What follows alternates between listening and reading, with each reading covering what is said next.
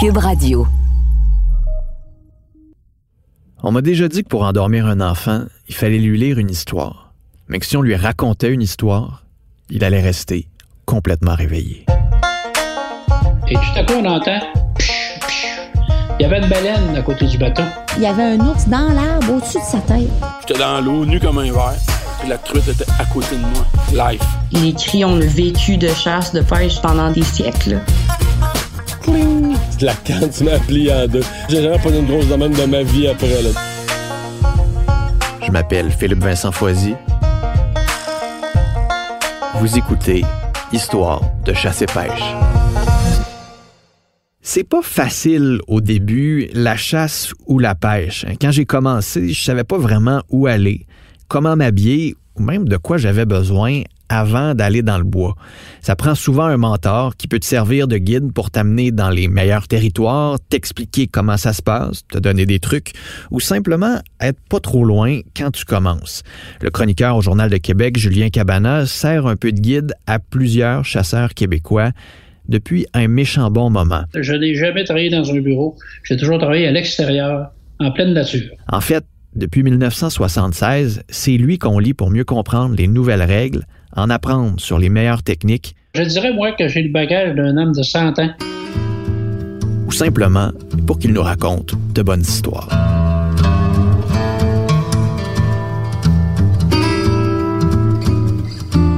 Moi qui avais pris la peine, c'est très rare de prendre ma douche.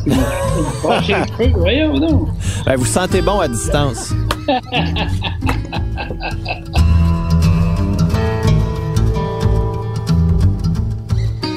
Ça fait une cinquantaine d'années que vous pêchez. Ça fait presque la même chose pour la chasse. Euh, vous devez en avoir vécu des histoires, des, parties de chasse, des, des choses dans le bois complètement extraordinaires. Est-ce qu'on a plus qu'une heure? Parce que j'en aurais longtemps à vous raconter, mais je vais essayer de vous en quelques-unes. Allez-y, allez-y. L'histoire, mettons, là, que, Ah, ben, que, écoutez, vous- que vos petits-enfants ou que les, les gens qui vous connaissent pas, là, que vous tenez absolument à leur raconter. là. Ben moi, c'est l'histoire, la première fois que j'ai pu vivre, je dirais, une expérience de pêche, euh, si on parle de pêche naturellement, dans un endroit de rêve qui est le nord du Québec, au-delà du 50e parallèle, au nord de Shefferville, dans ce secteur-là, dans les rivières qu'il y a là. C'est des histoires et des aventures absolument formidables. Quand on dit qu'on marche dans une rivière et des poissons euh, géants de plusieurs livres nous tapent après les jambes, on marche au travers des poissons dans des rivières, Ah ouais? on vit pas ça tous les jours, là, je veux dire. Puis que vous lancez votre mouche dans une fosse et qu'après cinq lancers, vous avez trois poissons, euh, truites mouchetées qui dépassent les quatre livres en poids chacun. Euh, c'est assez exceptionnel. Là. On tombe assis, comme on dit, sur une roche. Et, et le gars, d'ailleurs, qui était avec moi, il dit Vous pêchez plus J'ai dit non. J'ai fait la pêche, j'en veux, veux plus pêcher. J'ai, écoutez, je suis comblé. Fait que ça, c'est des exemples de, de, de, de beaucoup d'éléments comme ça, de prendre des hommes chevaliers de l'Arctique, entre autres euh, sur la rivière Maine au Labrador, où j'étais avec mon épouse Claire. On était dans un bateau et on pêchait l'homme chevalier de l'Arctique. C'est un poisson, euh, pour ceux qui savent pas c'est quoi, c'est un, ça ressemble un peu au saumon, à la truite. C'est assez mythique. C'est ça, c'est un poisson qui est uniquement au nord du Québec. Et c'est un poisson qu'on voit maintenant dans les épiceries de l'ombre chevalier d'élevage. En passant, c'est excellent. Là, pour les gens qui nous écoutent, si vous voulez manger un excellent salmonidé, c'est très bon. Et, et ça, ce poisson-là, il vit plus au nord. OK? Il va vers la mer du Nord, il revient dans les, les fjords, les rivières du Nord. Et nous, on est dans le bateau, on pêche. Et tout à coup, on entend. Qu'est-ce que c'est que c'est ça? On se tourne. Il y avait une baleine à côté du bateau. Wow. On pêchait la baleine. Elle était là. Une autre fois, à Lourdes de Blanc-Sablon, sur la basse Côte-Nord, on est assis au restaurant, on mange au homard, le caplan roule sur la grève, il y a un iceberg au large et les baleines se promènent au travers du iceberg. Voyez-vous ça, là? C'est des expériences uniques qu'on peut vivre au Québec. On s'en souvient très longtemps. Là. On peut pas, on peut pas oublier ces choses-là.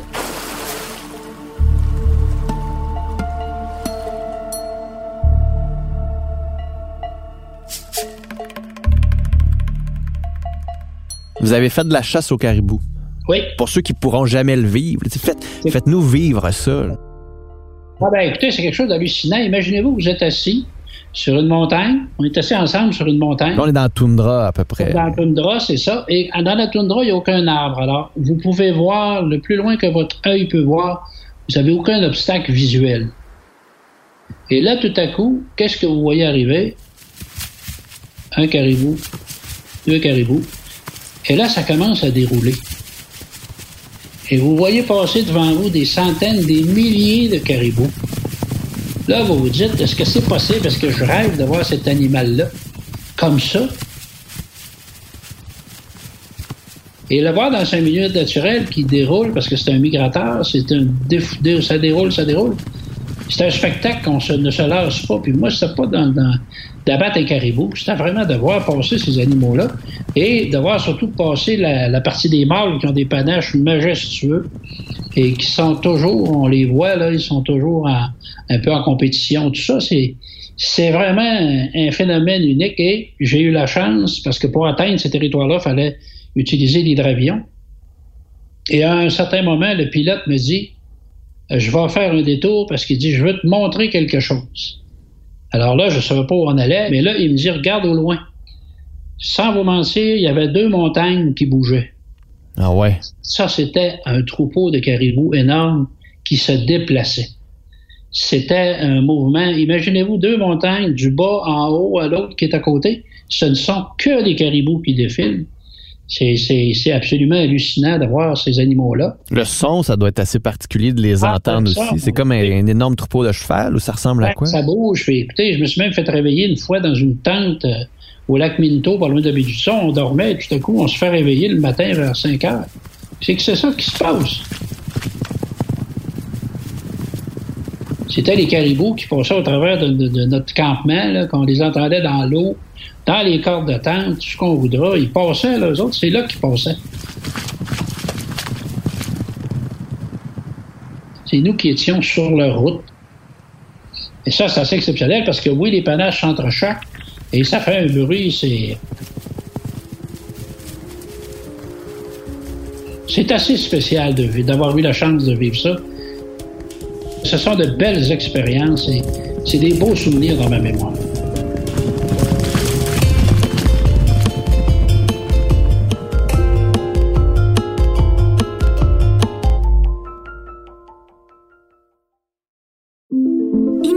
Des technologies qui sauvent des vies, qui réinventent le transport ou qui explorent l'espace. L'École de technologie supérieure en conçoit depuis 50 ans. 50 ans. Imaginez la suite.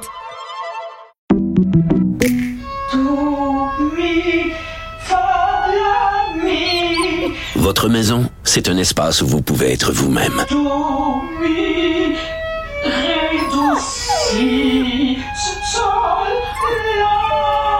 Mérite d'être bien protégée et vous méritez d'être bien accompagné. Trouvez la protection la mieux adaptée à votre maison avec Desjardins Assurance et obtenez une soumission en quelques clics sur desjardins.com. Protégez vos dépôts, c'est notre but. La SADC protège vos dépôts dans les institutions fédérales, comme les banques. L'AMF les protège dans les institutions provinciales, comme les caisses. Oh, quel arrêt! Découvrez ce qui est protégé à vos dépôts sont protégés.ca.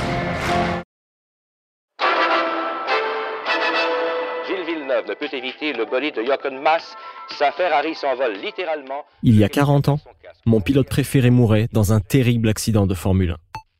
Je suis Julien Amado journaliste automobile pour le Guide de l'Auto, et je suis fasciné par l'histoire de Gilles Villeneuve. Je me suis toujours demandé comment un petit gars de Berthierville a réussi à forcer son destin pour se rendre jusqu'au sommet de la Formule 1. Et pourquoi, aujourd'hui encore, il demeure une légende pour le monde de la F1. Sur 67 Grands Prix, il y a eu 67 histoires de Villeneuve. Alors j'ai voulu parler à ses amis, ses collègues, pour comprendre l'homme derrière la légende. Je me lance donc à la poursuite de Gilles Villeneuve. La série est disponible dans la section balado de l'application et sur le site de Cube Radio ou sur toutes les autres plateformes de balado. Le balado à la poursuite de Gilles Villeneuve est en nomination en tant que meilleure série balado au Canadian Online Publishing Awards 2022.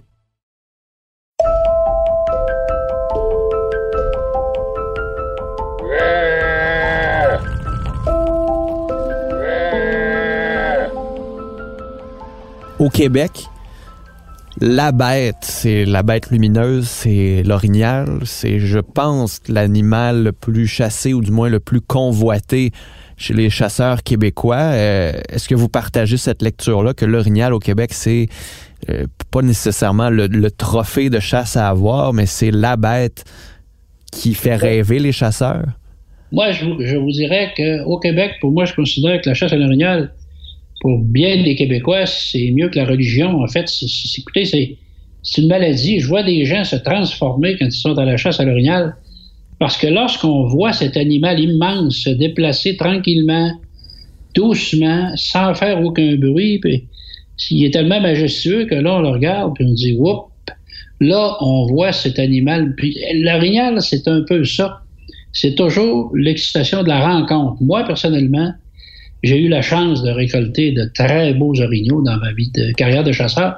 Mais maintenant, je suis rendu au point où ce que j'aime, c'est les voir. Les faire venir à l'appel, les déjouer. Je suis dans leur maison, j'y me réponds. Et lorsque je le vois devant moi, qui est venu voir qui j'étais, parce que souvent, c'est, c'est ce que le mâle fait, il vient voir qui on est. Ou si une femelle est en chaleur, elle va venir voir où est le mâle qui appelle. C'est ça, là, les voir, le comportement, la façon dont c'est. Cet animal-là est tellement gros que lorsqu'il passe à côté de moi, là, en forêt, il peut passer, je vous le dis, à 10 pieds, 15 pieds à côté de vous, puis si il veut, vous ne l'entendrez jamais. Et vous n'aurez jamais réalisé qu'il vient de passer à côté de vous. Autant il va faire du bruit parfois sur l'appel, en cassant des branches, en s'en venant, en, en émettant des sons, autant il peut être énormément discret sur la pointe des pieds. c'est assez hallucinant de voir cet animal-là. Il est très gros. Et deuxièmement, c'est sa rencontre. Vous savez, quand on le voit, là, on a beau euh, avoir euh, chassé ça depuis des années, de n'avoir vu plusieurs. À toutes les fois qu'on en voit un, en dedans de nous, il y a un sentiment d'admiration qui existe. Parce que moi, je trouve ça, je trouve que c'est la bête la plus importante. Vous savez, c'est notre emblème un peu. Là. C'est, et c'est un vit dans la forêt, on rentre chez lui, on est dans sa maison, on faut se faire discret, puis on peut l'admirer. Moi, ce que j'aime maintenant, c'est ça. Je les vois faire. J'ai vu beaucoup d'images de, exemple, un gros mâle orignal qui est avec deux femelles, il arrive un petit jeune mâle qui veut approcher les deux femelles. Je vais vous dire que le gros, il a fait comprendre que les deux femelles qu'il y avait là, c'était à lui. Il s'est pas gêné pour le jeter à terre. Puis c'est vraiment, il faut le voir pour le croire. Vous savez, c'est une, c'est comme une société un peu, les orignaux. Hein? C'est, ça fonctionne selon une, une, hiérarchie, si on peut dire, assez précise. Et là, présentement, il y en a un qui s'est sauvé ici à Québec. On l'a vu dans le bois à l'Université Laval. Tout le monde se posait des questions. Ben, c'est la période de la mise bas qu'on vient de vivre. Alors, dans ce temps-là, la femelle éloigne toujours son jeune orignal de l'année précédente. Elle va l'éloigner pour pas qu'il soit là. Alors, souvent, ces animaux-là sont perdus. Ça, puis deuxièmement, les mouches, comme on a énormément de mouches, les orignaux sortent un peu. C'est pour ça qu'on en voit dans les villes un peu partout. Mais vous savez, c'est pas sa place. Alors, euh, mais quand on est en forêt, on voit cette bête euh, très impressionnante. Et j'ai même vu des batailles de mâles assez, euh, assez fortes. C'est violent. Là. Ah, c'est hallucinant d'entendre le, choc des panaches. oui, quand ils veulent faire un mètre, là, et ils se battent jusqu'à l'épuisement. Il y en a un qui lâche parce qu'il est épuisé. C'est aussi simple que ça. J'ai eu la chance d'ailleurs de faire une vidéo avec ça dans la réserve de Matane. Ça a été. Euh, j'en avais, j'avais peur. J'étais caché, puis je, filmais, puis même à un certain moment, un des morts s'est tourné vers moi. On avait dit qu'il avait senti ma présence. Et il a avancé vers moi, la caméra. J'ai laissé la caméra là, il était me cacher plus loin. Il est arrivé à côté de la caméra et tout à coup, l'autre a émis un son, un, son que je peux pas vous décrire. Il a retourné, puis là, il a retourné se battre, comme si l'autre avait dit, ah viens t'en te battre, viens finir le, combat, là. Occupe-toi pas de ça. Tu sais, c'est, faut le voir pour le croire. C'est vraiment des, des bêtes, d'exception. Et c'est pour ça que les gens veulent le voir, veulent le traquer. Autant c'est un animal qui est gros, qui est énorme, qui peut faire énormément de bruit, il peut être très, très discret et très difficile surtout à voir.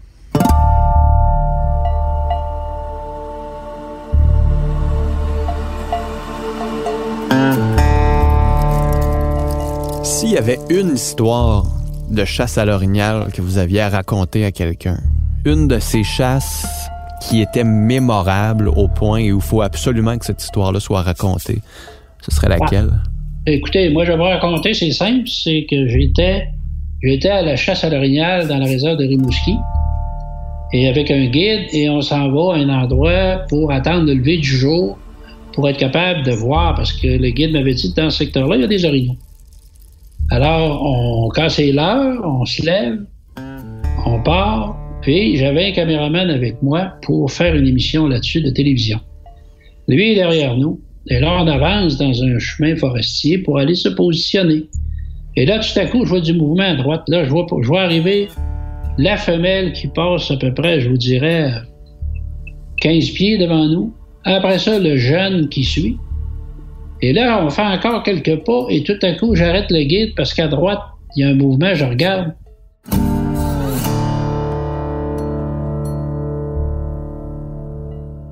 Le mâle se tient là, il était majestueux et il avait l'air de nous dire Qu'est-ce que vous faites là? Et là, il a sorti doucement, c'est à devoir avancer dans un pas là, tranquillement. Et lorsqu'il est arrivé dans la route, il est arrêté là, il s'est tourné vers nous, dans la, toute sa majesté, avec le soleil levant derrière. L'image que j'ai vue là.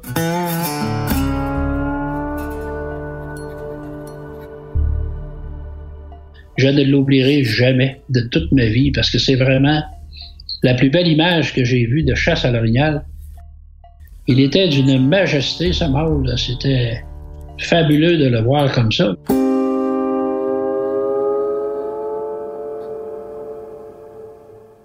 Je souhaite aux gens de pouvoir apercevoir comme ça un orignal en, plein soleil le matin, dans le petit jour.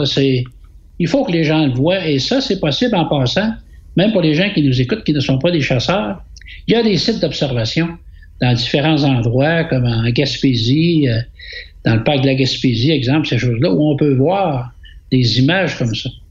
C'est pas de c'est pas là pour chasser, c'est vraiment de l'observation. Hmm. Et ça, je pense que les gens devraient aller voir ça. C'est, c'est assez, assez fabuleux. Et une autre fois, juste une petite vite que je vous raconte. Je marchais dans un sentier et vous savez que on utilise des leurres olfactifs, des odeurs, de ça. Et on m'avait dit, comme j'étais dans mes débuts un peu, on m'avait dit de mettre après mes bottines une odeur pour enlever mon odeur d'humain quand je marchais dans le sentier. Alors là, je descends dans le sentier doucement, au petit pas. Je fais un pas, je fais deux pas, je, craque une branche. J'aimais un petit son, tu sais, Et tout à coup, j'entends. Ouf! Hum. Euh, je me retourne, il était à peu près 15 pieds en arrière de moi, le mâle. Il me suivait dans les traces. Euh, je peux vous dire que là, le sang m'a fait quatre tours dans les veines. J'ai barré là. J'ai même pas levé mon arme. J'ai rien fait. J'étais complètement sidéré de le voir, là, qui était là. Puis c'était une image euh, assez hallucinante de le voir. Puis là, lui, ce qu'il faisait, tout simplement, c'est comme il était dans, dans la période du rut, lui, il venait voir qui j'étais, parce que probablement que il voulait protéger sa femelle ou ses femelles. Alors lui, c'était probablement le dominant. Il voulait venir me faire comprendre qu'il fallait que je parte du territoire, parce que c'est ça souvent qu'un orignal fait. Les orignaux, des fois, les gens pensent qu'ils chargent, mais c'est pas, c'est pas vraiment une charge comme il, veut que tu te tasses. Toi, là, là c'est chez moi, là, c'est à moi, ces choses. C'est un peu l'image, là, que, en tout cas, j'espère que ça vous aide un peu à comprendre la magie qui est autour de l'orignal. Hmm, vous avez dit, j'ai gelé, j'ai même pas levé mon arme. L'autre d'avant que vous avez vu avec le lever du jour, est-ce que vous étiez prêt? Est-ce que vous l'avez, euh, vous avez récolté tantôt, abattu? Est-ce que ça... J'ai récolté ce mâle-là, oui, mais je l'ai laissé partir, puis je l'ai revu un petit peu plus loin. C'est là que j'ai fait... Euh, mais pas quand je l'ai vu dans la lumière. J'étais pas capable. J'étais, j'étais en admiration devant l'animal. Je l'ai récolté euh, peut-être dix minutes plus tard parce qu'il n'a pas été loin, il s'est juste tassé, il suivait sa femelle, puis là, on l'a fait venir pour le récolter, mais pendant cette image-là, non. J'étais complètement subjugué de le voir, j'étais pas capable. Vous savez, c'est pas automatique là, pour un chasseur nécessairement tirer un coup de feu sur une bête. Là, moi, je savais que je les regarde, je les trouve beaux, puis euh, je les laisse passer. Souvent, je m'amuse avec ça. Quand je vois un chevreuil, ben, je le regarde, je le, regarde agir. Si je vois un jeune chevreuil, je le regarde agir. Souvent, le jeune chevreuil curieux va venir vers nous, il va nous essayer de voir qui on est. C'est ça l'affaire. Il y a beaucoup de jeux dans la chasse avec les animaux. et pas juste le coup de feu.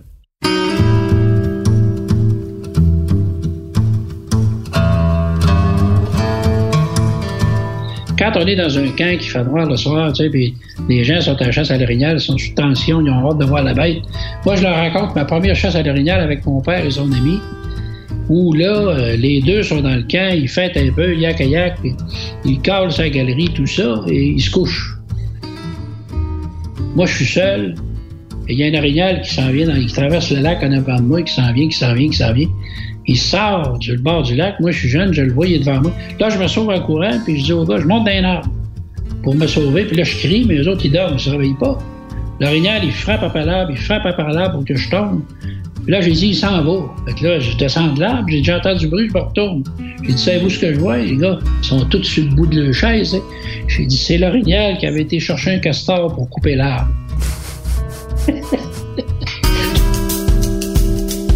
tout le monde s'imagine. Ils sont tous tendus. Là, pouf, je le sers ça de. Fait que ça, j'aime bien euh, des histoires euh, très agréables.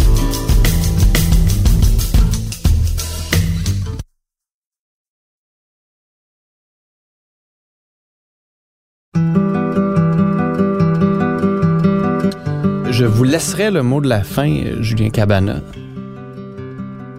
Ben, le mot de la fin, c'est simple. Je veux que les gens comprennent que ceux qui font de la chasse et de la pêche au Québec, ce sont des gens qui sont qui aiment ce qu'ils font. C'est un loisir qui est important, que beaucoup de gens aiment et qui a toujours eu dans les familles depuis toujours. Ça fait partie de nos mœurs. Il faut arrêter de se cacher. Même les gens qui sont loin, s'ils reculent dans le temps, il va avoir un grand-père, un oncle, tout ça. Alors, je pense que c'est nécessaire. Et sans ça, vous voyez ce qui est arrivé. Euh, avec euh, le fameux problème des chevreuils à Longueuil, lorsqu'on laisse une population d'animaux sauvages s'installer, ça crée les problèmes qui ont été créés là-bas. Alors, il faut qu'on comprenne que la chasse et la pêche est un moyen de gestion qui sert à gérer les populations et qu'on va continuer à le faire et ça ne disparaîtra pas parce que tout est mis en place pour assurer la pérennité des activités de chasse et pêche. Au Québec, un pays fantastique en passant, j'ai pu le comparer avec d'autres endroits dans le monde et je peux vous dire qu'au Québec, on est choyé.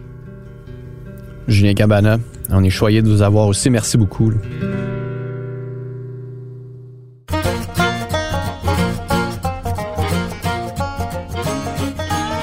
Si vous avez aimé les histoires de Julien Cabana, ben sachez qu'il y en a d'autres histoires, entre autres avec Sonia Lebel, notre collègue Mario Dumont et le guide de chasse Michel Terrien. Les balados sont disponibles dans la section balado du site cube.ca, sur l'application Cube et sur toutes les autres plateformes de balado. Je m'appelle Philippe Vincent Foisy, j'ai conçu et enregistré ce balado. Bastien Gagnon La France en assure la réalisation. Histoire de chasse et pêche est une production Cube Radio.